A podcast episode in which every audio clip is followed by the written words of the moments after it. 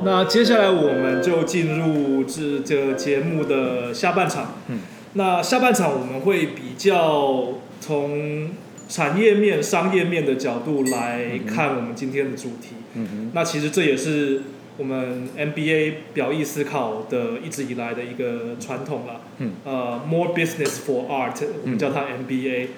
呃，好，那我自己在看沉浸式剧场的时候，我立马就会想到一个难处，嗯就是这个东西如果要巡回演出很困难。嗯对，因为它跟空间的连接性太大了。嗯你今天找到了一个呃迪化街的老房子，那做出了这一部日治时代的作品。嗯，你如果要跑去台中、高雄演，你去哪里找一个一模一样的场地？这很困难，对不对？嗯，呃，确实是这样。嗯，但我自己有想过这个问题，是，它其实也不是没有机会做，嗯那就等于是你一开始设计的主题就得要有这样子的弹性。要有稍微有弹性。对嗯那以服饰百院为例好了，我觉得我们一开始并没有这样的规划，嗯，对，所以我们就是想要打在地的那种感觉，所并没以当然有想说要到好多城市。那我觉得未来假设这样子的演出，你想要巡回，那就等于是你一开始就要把这件事情规划进去的话，嗯那我觉得是做得到的。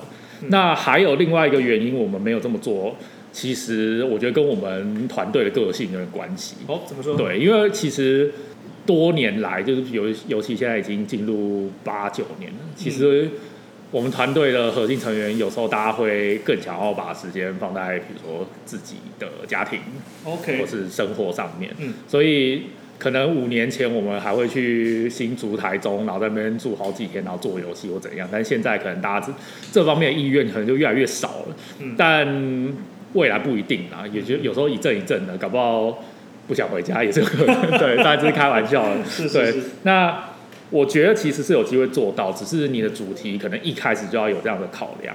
嗯那当然做得到是一回事，好不好做又是另外一回事。对，所以像你是刚才说，呃，你们原本这个密室逃脱的部分嗯有其他县市的场馆，嗯，那那些场馆是呃某一个密室逃脱的制作在台北做了以后，然后搬到别的县市，还是说它是依照那个县市重新去设计的？呃，都有。都有，对，就是我们觉得好移植的东西，其实就会都会。对都会直接在外线，因为这基本上就是最省成本，嗯你不用再花重新花时间开发，因为有时候场地租下去，你就是三个月都不能营运。对对对，对，那你当然有现成的主题，你就能够越快的，就是让你的现金能够回流这样子。嗯嗯嗯嗯对，所以其实都会有这样子的一些不同的的建制的那个方向这样。嗯那像呃，我们刚刚讲到开发也是蛮花时间的嘛，嗯所以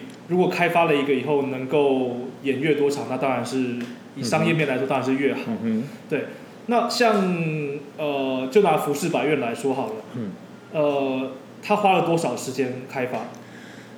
服饰百越的话，我觉得以从我们开始拿到了这个建筑物之后，嗯到它实际开始演，嗯，大概经过了我算算看哦，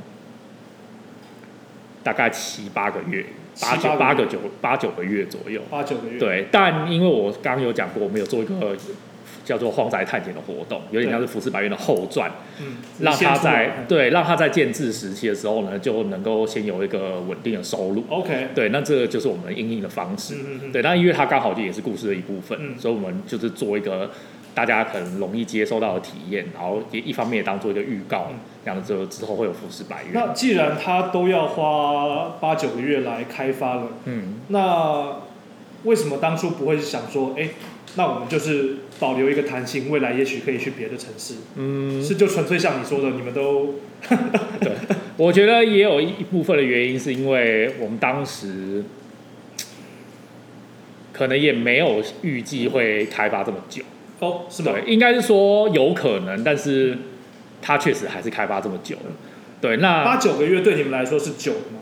相对于一般的呃通常对密室逃脱的话，我们不会开发这么久，不会开发密室逃逃脱大概两三个月就要能这么上。快，对，就是一个新的主题大概两三个月，这么快对？，只要通常最麻烦的反而是场地，嗯。对，场地有时候找不到，因为我们不一定会先找场地或先做游戏，可是假设游戏设计下去了，找不到场地都是有可能。嗯嗯嗯，对，那浮世百院是因为它的剧本跟它的复杂度比较高，嗯。对，尤其它又有两条线要交错这样子，嗯嗯嗯所以其实我们一开始就已经有预期它有可能会开发这么久，所以才会前面有一档游戏可以先当做它稳，就是不至于就是亏太多的一个是是是。对一个方案这样子。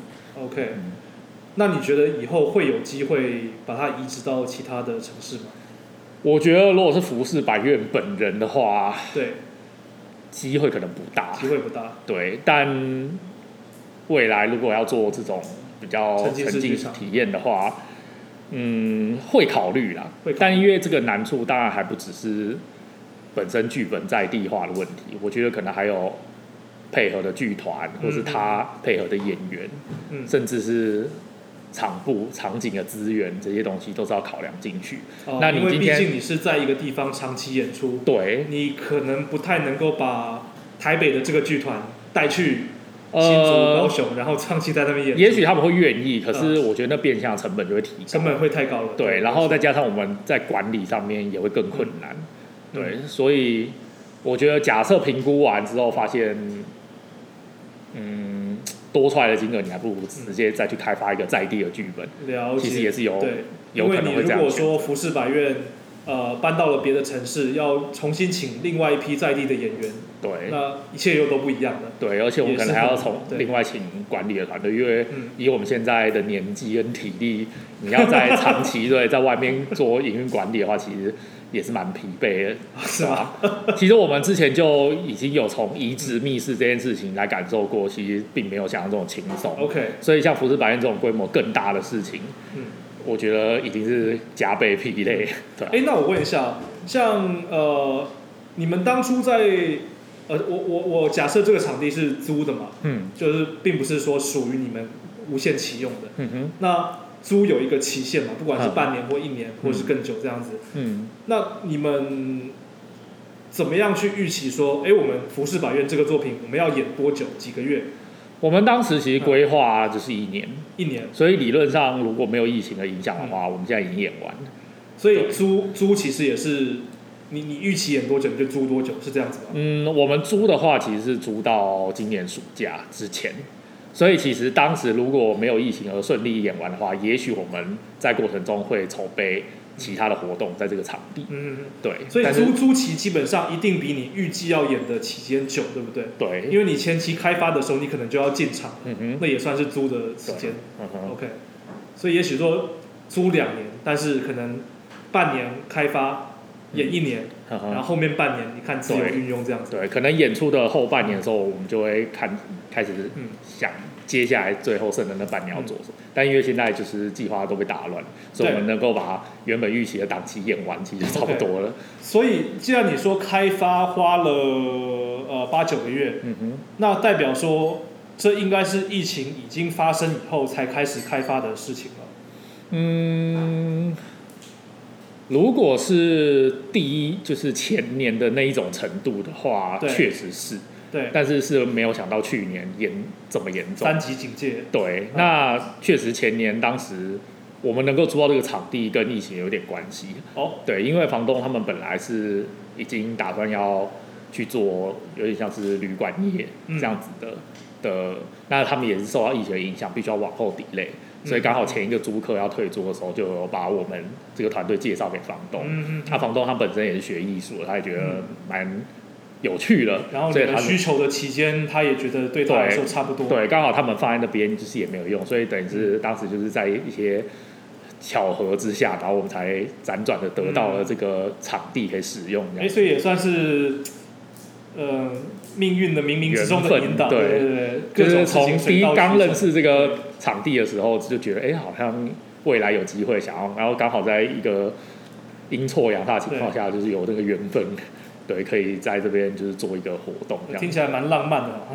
对，如果没有疫情就更浪漫了。所以疫情对你们还造成了哪些影响？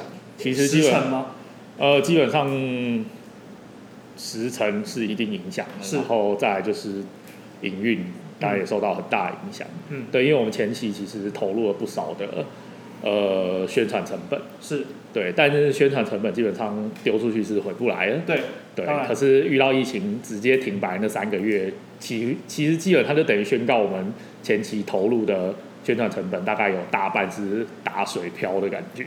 呃，就是丢到你们原本预计要上架的日期是刚好落在三级警戒的时候，呃，我们原本行就是一开始前期行销的那些比较高的成本，哎。其实已经把我们前两季的售票的状况就是弄得差不多了，OK，就是当时其实就是热卖。嗯。可是疫情在我们第一季快要结束的时候就发生，所以等于是我们第二季那些本来以为宣传而有用的东西，其实有一部分人他们后来是取消了，嗯嗯嗯，然后也不知道退票是不是？对嗯，那等到疫情后来回稳之后，等于是我们自己要重新再投入成本去做行销，才能让某些人回来，要不然他们甚至不知道这个游戏开演了，或是他们已经没有兴趣了，因为已或者他经断掉了，对嗯，所以其实对我们来讲，应该说亏损最严重的是重新宣传一次，对，就是原本前期大笔成大笔的宣传成本，嗯，就是没有起到预期的作因为被用，腰斩，对，没有起到预期的作用，然后后期就还得要再投入一样的资源，然后再去做宣传这样。因为你们本来可能预期说，哎，我前期投入的大量的宣传成本，嗯，呃，应该做这一次就好了，然后就一直演下去这样子，对，因为它其实假设前两季像我们当时宣传的成果是满场率非常高的，其实它的效益是可以持续下去的，但是但是一旦中间断了三个月，对哇，你就可能就要重来一次。对，这就是蛮比较欲哭无泪的地方。OK，对那对于呃演员，不管是排练或者是呃观众来体验，嗯哼。疫情有给你们任何影响吗？嗯，我觉得中间有一段期间，嗯其实影响比较大，就是演员得要戴口罩演出。演员要戴口罩演出，对，嗯那当然可以的话，我们并不想要这样，可是只是没办法的事情，是是是就是你得要必须严格以对，就谨慎以对的事情那。大家还是都可以接受的。对，就是没有办法，就是如果你不能接受的话，那就不要来，就退票。我们就会我们会先讲好，就是我们现在就是得要这样演出，因为这就是规定。嗯，对，那还有另外一个就是饮食的部分，因为我们一开始其实是有茶点的，对，对，那现在茶点都在演出之中是没有办法食用，是是是对，你必须要直接外带。嗯嗯。对，那去的时候就是这样子。对，那其实大部分人其实并不太在意这件事情啊，因为这样有另外一个好处，就是他们反而可以更专心的看戏，因为有些人吃东西就没有办法专心。说的也是对，所以就是这就是有好有坏啊，所以其实大家并不会太在意好这件事情。那这个也并不是完全的坏事啦。对对对，好，了解了解。那呃，我在体自己在体验的时候，嗯我有感受到一点，就是呃，大部分的观众或是来宾，基本上都还蛮年轻的。嗯我觉得我在里面好像已经算老了。嗯 我觉得看到很多，甚至是大学生或是二十几岁的年轻人。嗯哼那当然一部分是说，OK，这个毕竟是比较新的形态的表演艺术或是娱乐产业，嗯哼那年轻人接受度当然是比较高，嗯然后他们接受网络讯息的速度也比较快。嗯但是我又想到有一部分原因会不会有关系是说，哎，这个空间其实行动起来不是那么的容易，嗯它至少有三层楼，对不对？嗯一楼的大厅，然后二楼的这个解谜空间，嗯还有三楼的小阁楼，嗯所以呃，其实爬上爬下还蛮多次的。嗯那是不是这样？其实对于年纪比较大的观众，如果想要来体验的话，会比较困难一点。嗯，理论上来说，消费者一开始来之前嗯应该不会知道这件事情，对啊，除非他本身就对迪化街十联动非常的熟悉应悉。该很少人会熟，悉但是这种人并不多。对对对对对，那我觉得一部分是我们自己在投放广告的时候，嗯我们当然也会锁定我们觉得比较有消费潜力的客群。对，那另外一方面就是对这种活动比较有兴趣。那当然我们不会把目标锁定在高龄、是中高龄的人，对，因为他们不一定会想要来体验。嗯，就是来参观，他们可能可以，可是你说这是一个近距离，甚至提到游戏，对他，们不一定会想来。嗯嗯所以一一部分是我们当然不会主打这样的客群，嗯，对。那另外一部分的话，我觉得事实上连大学生有没有来，我自己都是不是很确定，因为我当然不会每场都在那边，嗯对。可是其实这对大学生来讲算是一个蛮高的消费，嗯所以他们理论上大学生应该不多，嗯对，应该还是以上班族，就是比如说可以接受这种消费水准的人才会来这样子。嗯那其实我个人是觉得，呃，现在大学生的消费力有时候也不容小觑，是没错、啊，像我自己去参加这一场呃服饰百院，就是大学还有我参加呃另外一个呃这个沉浸式剧场的制作，嗯，我觉得我还看到不少大学生，哦，，对我自己也有点惊讶，嗯，对，但是哎，那应该真真的就是这样，某些大学生，就哎大学生好像也消费因力为像我们密像我们密室，对，其实学生嗯早期甚至学生超少，嗯现在比较多是因为我们也会有一些学生的方案，，OK，对。团那报这样子。对，所以一直以来其实我们的主力都还是比如说二十五到三十五岁之间的这么上班族，这么这么窄吧？二五到三十五，就是主要，啊。对，最最大宗其实还是这些人，对。有没有想过说，呃，在空间或是剧本上设计的，呃，更亲让他能够对能够吃更更广的嗯年龄层一点？我觉得基本上呃，以迪化街这栋来讲，它就是很难，因为我就是就是楼梯，对我就是很难去去改变它的克服。对。那如果说是密室逃脱的话，其实会有比较中高年龄层的人来，但他们通常不会是自己来，他们可能是家人带来的。就是我们有客人是老中青三代，就是来哦，来玩，嗯就是全家人一起来，然后有那种为了要帮七八十岁的奶奶庆生，然后来约我们的密室逃脱这样。嗯对，那因为像我们的密室逃脱，它的行动上就不一定会这么困难，嗯所以其实我们并没有排斥这样子的客群来出现，嗯就是出现在我们的场地。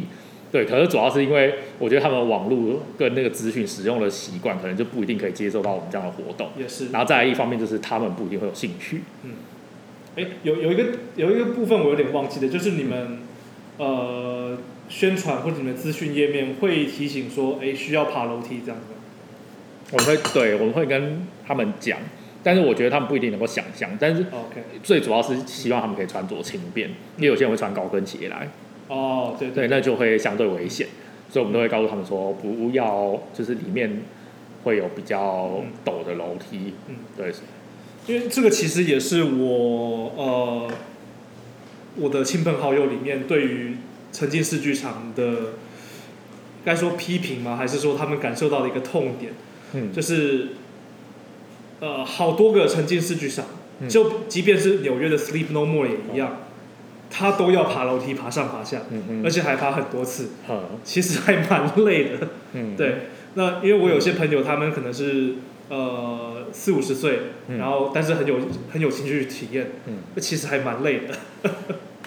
我觉得如果站在设计者的角度来讲，因为我觉得这是我们团队有有在刚好最近有聊过的一件事情，嗯，那就是对于爬楼梯对，而体验到的空间转换，其实它是一个，我觉得算是不是呃算是是重要的一环。嗯，对，因为当然楼梯太陡那是另外一回事，就是那种老屋的楼梯太陡，我觉得对是另外一回事。像那个上阁楼的，呃，从从迪化街那一栋上到三楼的那个楼对，那个那是本身房子构造问题，我们没办法。但是，呃，在其他的场密室场景，有时候你不一定能够做到爬楼梯，可是当你今天是有楼梯存在的时候，嗯代表说你的空间是可以有非常大的转换。嗯哼其实那个在对于前对于那些有办法承受这样子的爬楼梯的消费者而言，这是一个很独特的体验。嗯所以对以我们设计者来讲的话，我觉得其实有楼梯是一个可遇不可求的嗯的一个优点。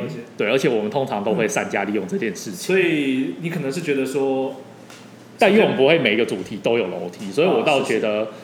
以密室来讲的话，其实不同年龄层他们当然可以考虑这件事情，但我们一开始一定会明讲说，像我们有那个主题是要爬栏杆上去的，真的吗？就是那种爬梯子斜斜的那种梯，就是杆子架出来的那种铁梯上去的。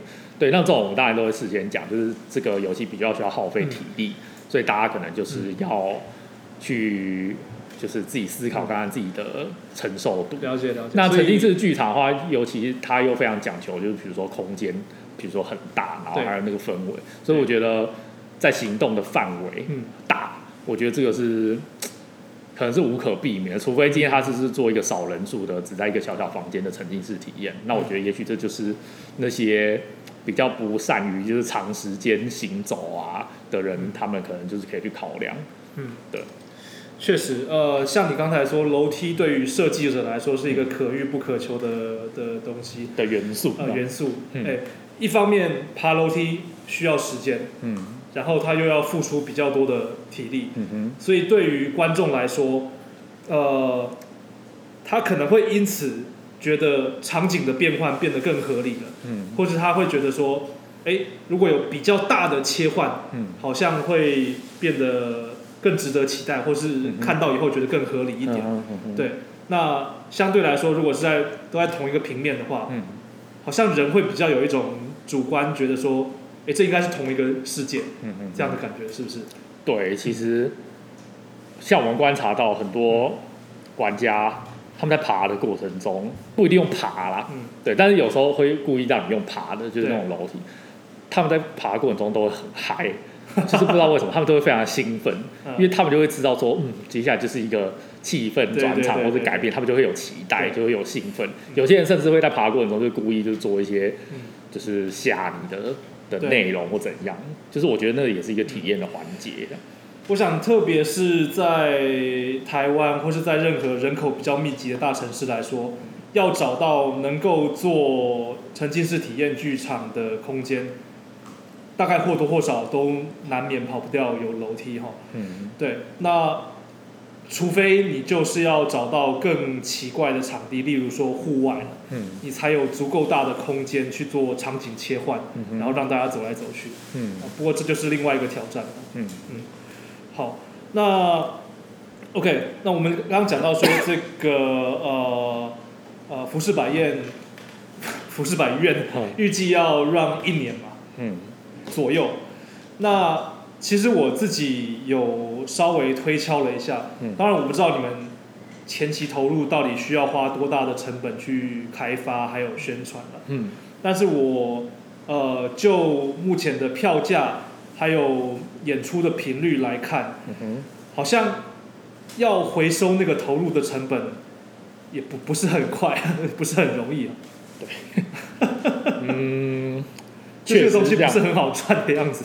对，所以我觉得，其实对服饰白月来讲，我觉得我们会遇到这个状况的原因，是因为，尤其是我一开始就会很希望能够做到一人一个角色，是，然后大家自己在故事的代入感更强这件事情。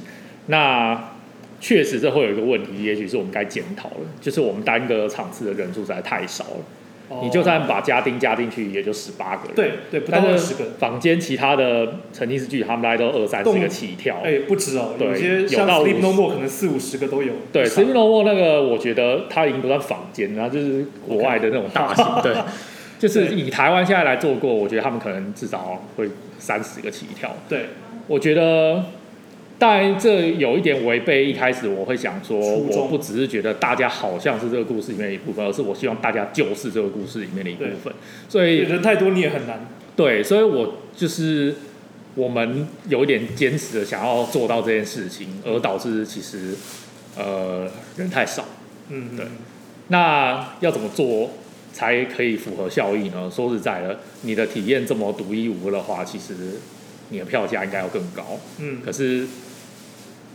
如果今天我真的卖一个三千多块，大家会来？很困难。我觉得这只是一个疑问。对，因为我相信你一定也会想要知道，说是我们怎么样去定价或做这件事情。但其实定价一直来讲都是非常困难。像我们很多活动，我们事后回去看，都觉得我们当时其实大可卖更贵。可是我们常常都很急着，就是。赶快把自己觉得有趣的事情做出来。对，所以其实业界很常说你们总是走在很前面。其实我们很常被提到这件事情。但是走越前面，就代表你越不可能是赚钱的那一个人。对，我刚刚说二零一七年我们的阁楼那个成绩是剧场，我们才卖八九百块，哦，差这么多。然后就被大家嫌贵，因为当时大家并没有办法接受，甚至不知道你这到底在干嘛。那那时候也是一场不到二十个人这样。那一那个时候我们的活动比较像是流水式的，嗯，对，因为八九百块你真的要能够运转，你得要用流水式的方式。可是哎，什么叫做流水式？就是等于是十五分钟一梯，十五分钟一梯，然后演员就是每十五分钟一直演一样的东西，他就一站一站的这样看，好哦，对，OK OK 然后之后再到户外去做解谜，对，OK。那所以某种程度来说，场次变更多了。更密集。OK 对，可是因为那个是时程只有一个半月而已，嗯就那个活动是走一个半月的活动 OK 所以等于是我们提高场次的方式就是用流水式。可是因为我们后来觉得那样运作过程实在是太累了，演员也累，我们累也很累。对，嗯那虽然说当时票是是全部售光了，因为短期活动大家就会抢，就是期间限定，大家就是不行一定要买。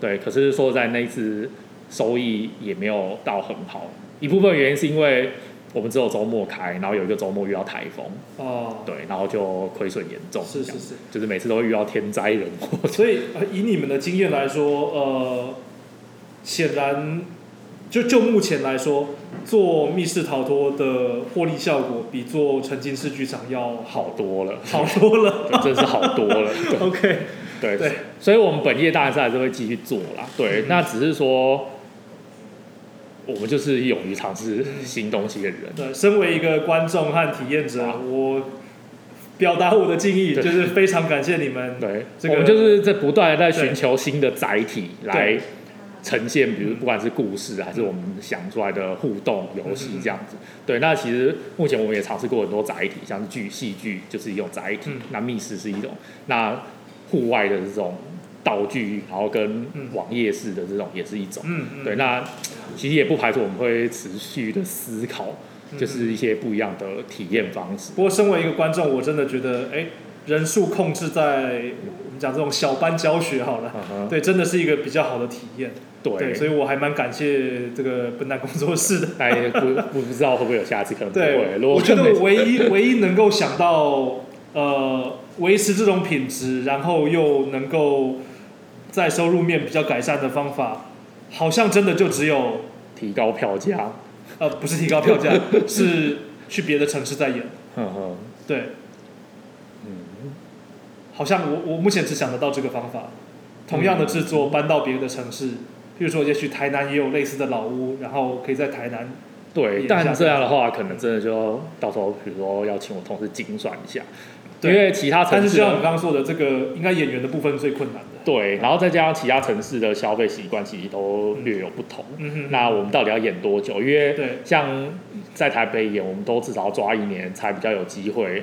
就是你甚至半大概要超过半年以上才会回本。我对直接白讲白了，其实就是这样，半年是回不了本。嗯对，那假设我半年就算真的没有遇到疫情回本好了，嗯可是我在其他城市有办法做一年吗？